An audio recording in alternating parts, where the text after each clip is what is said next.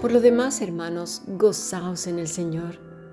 A mí no me es molesto escribiros las mismas cosas y para vosotros es seguro. Guardaos de los perros, guardaos de los malos obreros, guardaos de los mutiladores del cuerpo. Filipenses capítulo 3, versículo 1 al 2. Hemos escuchado palabra de Dios.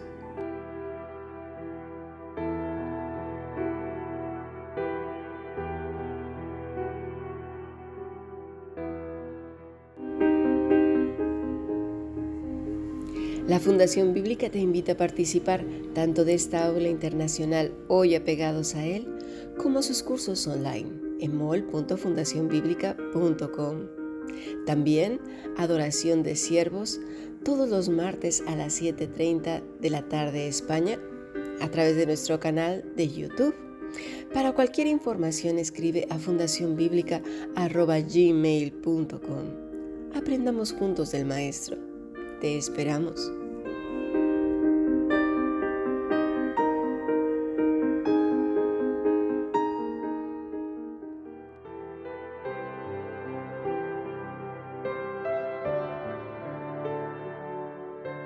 Esta semana hemos estado viendo qué significa poner la mirada en Cristo y la sana doctrina. Ambas son lo mismo, es Cristo. Y todo aquel que no se conforma a Cristo es más falso que una moneda de chocolate que se hace pasar por una de oro. Dice Pablo, por lo demás, hermanos, gozaos en el Señor. ¿En quién? En Cristo, ¿verdad? Y dice, a mí no me es molesto el escribiros las mismas cosas y para vosotros es seguro, es seguro. ¿Por qué? Bueno, vamos a ver lo siguiente. La revista Infobae del año 2020 hizo un extenso reportaje acerca de los fraudes y abusos de los supuestos pastores, predicadores y ministros de las iglesias evangélicas, tanto pentecostales, carismáticas, bautistas, presbiterianas y una serie de etcétera. En este artículo se mencionan los abusos económicos y psicológicos de un montón de personas. La revista Europa Press, también de ese mismo año, publica en un artículo los abusos cometidos por supuestos pastores y específicamente uno que estafó a una anciana con 16 mil euros aquí en España, en Valencia. La revista SER publica el 23 del mes 3 del 2022 a tres pastores por estafar a personas vulnerables, entre ellas ancianos, un enfermo de cáncer y discapacitados. La revista HARP AARP denuncia múltiples estafas en todo el mundo por supuestos ministros de Dios en iglesias evangélicas, supuestos rabinos y supuestos obispos de la iglesia tradicional. El 15 de agosto del 2021, el Centro Latinoamericano de Investigación Periodística dice así, se destapa el crimen organizado en algunas iglesias de varios países, entre ellos Colombia, Costa Rica y Chile, por lavado de dinero por supuestos pastores. Esta investigación de casi un año de medios periodísticos de 10 países encontró que, amparados en las leyes de la libertad de culto, algunas iglesias y o sus líderes en las Américas abusan de la confianza de sus fieles, cometiendo crímenes como el lavado de dinero y la estafa. La revista ALD dice lo siguiente en febrero del 2020. En cuanto Eric Zúñiga murió bajo custodia estadounidense en abril, dejó un rico legado religioso y político en la ciudad de Guatemalteca, donde fundó una iglesia evangélica y se desempeñó como alcalde durante más de una década. También dejó un imperio inmobiliario que probablemente se construyó con el dinero de la droga. Parte de ese dinero parece haber sido lavado a través de su red política y religiosa, además de estafar a sus feligreses. La revista protestante digital hace la siguiente denuncia en una de sus publicaciones. Dice así, fue durante la conferencia de la Asociación de Periodistas de Religión cuando vos, Tichbaktijan Nieto, del conocido evangelista Billy Graham y director ejecutivo de Grace, siglas en inglés de la respuesta de Dios al abuso en el entorno cristiano, denunció el ostracismo y pasividad del liderazgo y las instituciones evangélicas ante el abuso sexual. Ya a principios de este verano, Grace una entidad evangélica que investiga las acusaciones de abusos sexuales denunció el silencio y la falta de atención de los líderes evangélicos a los abusos sexuales de sus iglesias. El campo de la misión cristiana es un imán para los abusadores sexuales, declaró Boch, que también es profesor de Derecho en la Universidad Liberty, en una conferencia este 26 de septiembre. Las agencias misioneras donde el abuso es más frecuente, a menudo no lo denuncian por temor a ser excluidos como institución de seguir trabajando en el extranjero, dijo. Los abusadores son generalmente despedidos, pero pueden unirse posteriormente a otra agencia misionera. De los datos conocidos de casos de abuso se explicó, el 25% se deben a reiteraciones de las mismas personas. Dijo, otro factor que impide la actuación de investigación es que los abusadores clasifican a quienes les quieren denunciar como calumniadores o les buscan cuestiones personales irregulares. En otras ocasiones las víctimas se les coloca ante la disyuntiva de proteger el testimonio cristiano.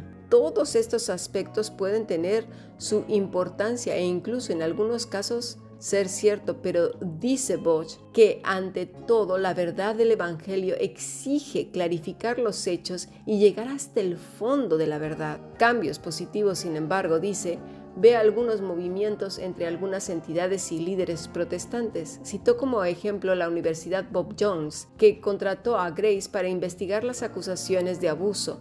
La cultura protestante se define por su autonomía, dijo Bosch, y por ello las entidades evangélicas a menudo se cierran a medidas de transparencia hacia el exterior. Dijo que está en tratos con la Universidad Pepperdine de la Iglesia de Cristo, afiliada a la escuela en California para crear un centro nacional de Grace. Por otro lado, la revista Red Internacional denuncia que a la lista de abusadores se suma la iglesia evangélica y lo triste es lo siguiente, son cientos de mujeres evangélicas quienes han sido víctimas de abusos por parte de los pastores de su comunidad, pero solo un grupo pequeño se atreve a denunciar judicialmente producto de la presión que los cultos ejercen sobre ellas.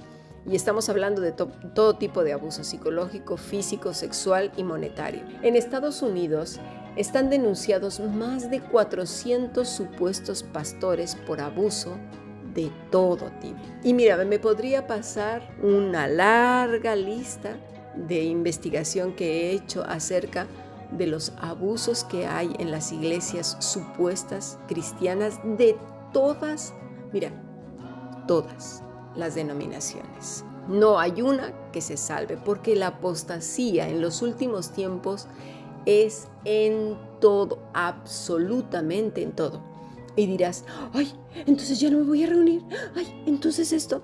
No, mis estimados, porque el remanente sabe identificar claramente quién es trigo y quién es cizaña, porque el mismo Señor no nos dejó sin herramientas, ¿eh?